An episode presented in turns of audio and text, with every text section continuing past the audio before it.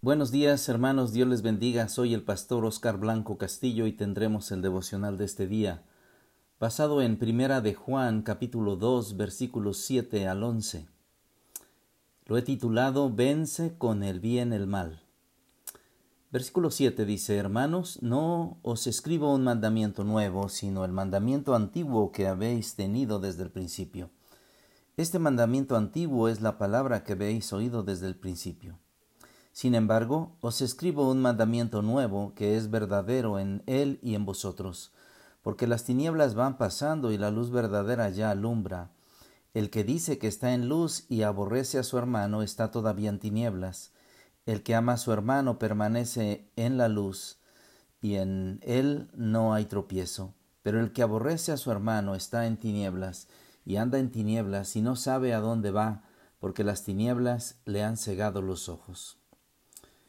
Juan nos da un diagnóstico muy acertado y también nos aconseja algo, que debemos amar a nuestros hermanos, así que es mejor resolver los conflictos a tiempo antes que la raíz de odio crezca y nos consuma.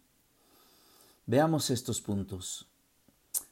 En primer lugar, la comunión con Dios y la comunión entre hermanos. Dice el versículo 7, Hermanos, no os escribo mandamiento nuevo, sino el mandamiento antiguo que habéis tenido desde el principio. Este mandamiento antiguo es la palabra que, ve, que habéis oído desde el principio. Sin embargo, os escribo un mandamiento nuevo que es verdadero en él y en vosotros, porque las tinieblas van pasando y la luz verdadera ya alumbra.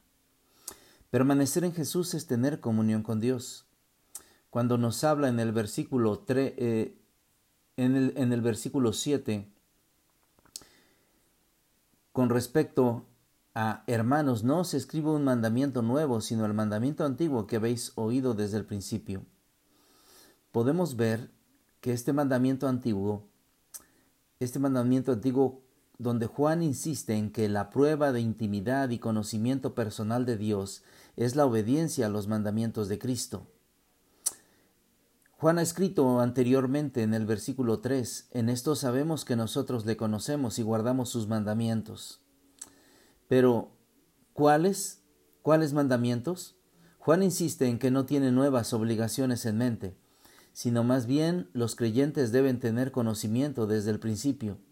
Los hermanos sabían de Juan 15, cuando Jesús dijo que Él es la vid verdadera y el que permanece en Él, éste lleva mucho fruto. El versículo 8, sin embargo, Juan sí escribe un mandamiento nuevo. El nuevo mandamiento del que habla Juan es el amor. Jesús dijo, Amaos los unos a los otros como yo os he amado. Juan 13:34. Este es el fundamento por el cual el mundo sabrá que pertenecemos a Cristo. Es la mayor apologética del cristiano.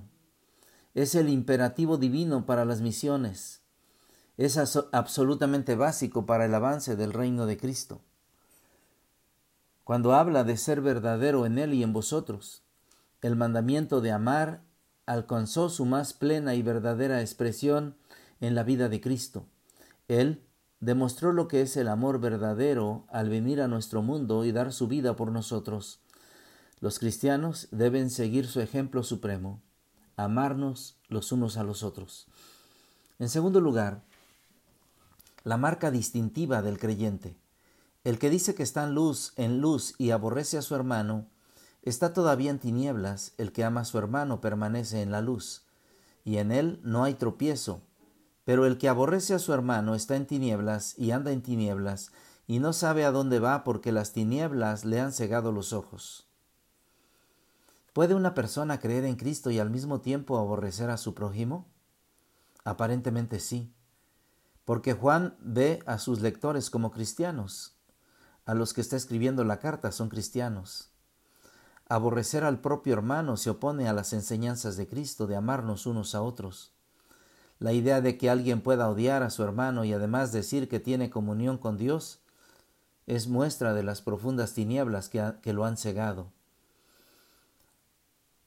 Un creyente que aborrece a su hermano ha perdido su perspectiva espiritual y su sentido de dirección.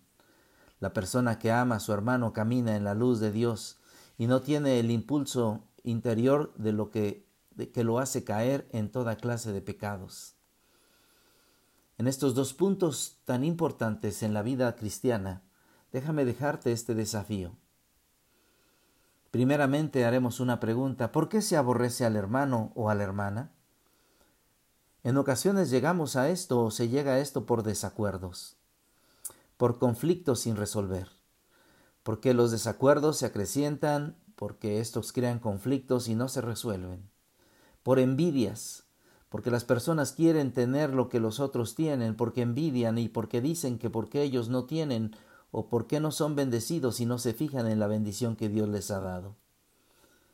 ¿Por qué se puede aborrecer al hermano o a la hermana porque nos comparamos, porque deseamos lo que el otro tiene, porque Satanás nos pone en tentación y nosotros entramos en ese juego y entonces todos estos conflictos crecen y entonces se hacen grandes en nuestro corazón, en nuestra vida, porque hablamos mal del hermano, no lo amamos. ¿Cómo se puede resolver esto? Debes saber que el amar no es un sentimiento, es una decisión. Así que decida amar y perdone y restablezca la relación entre los hermanos. El amor debe ser la fuerza unificadora y la marca distintiva de la comunidad cristiana. Es la clave para andar en luz, porque no podemos crecer espiritualmente, espiritualmente mientras odiamos a los demás. Una relación creciente con Dios produce una relación creciente con los demás. Así es que vence con el bien el mal. No seas vencido de, lo malo, sino vence con el bien el mal.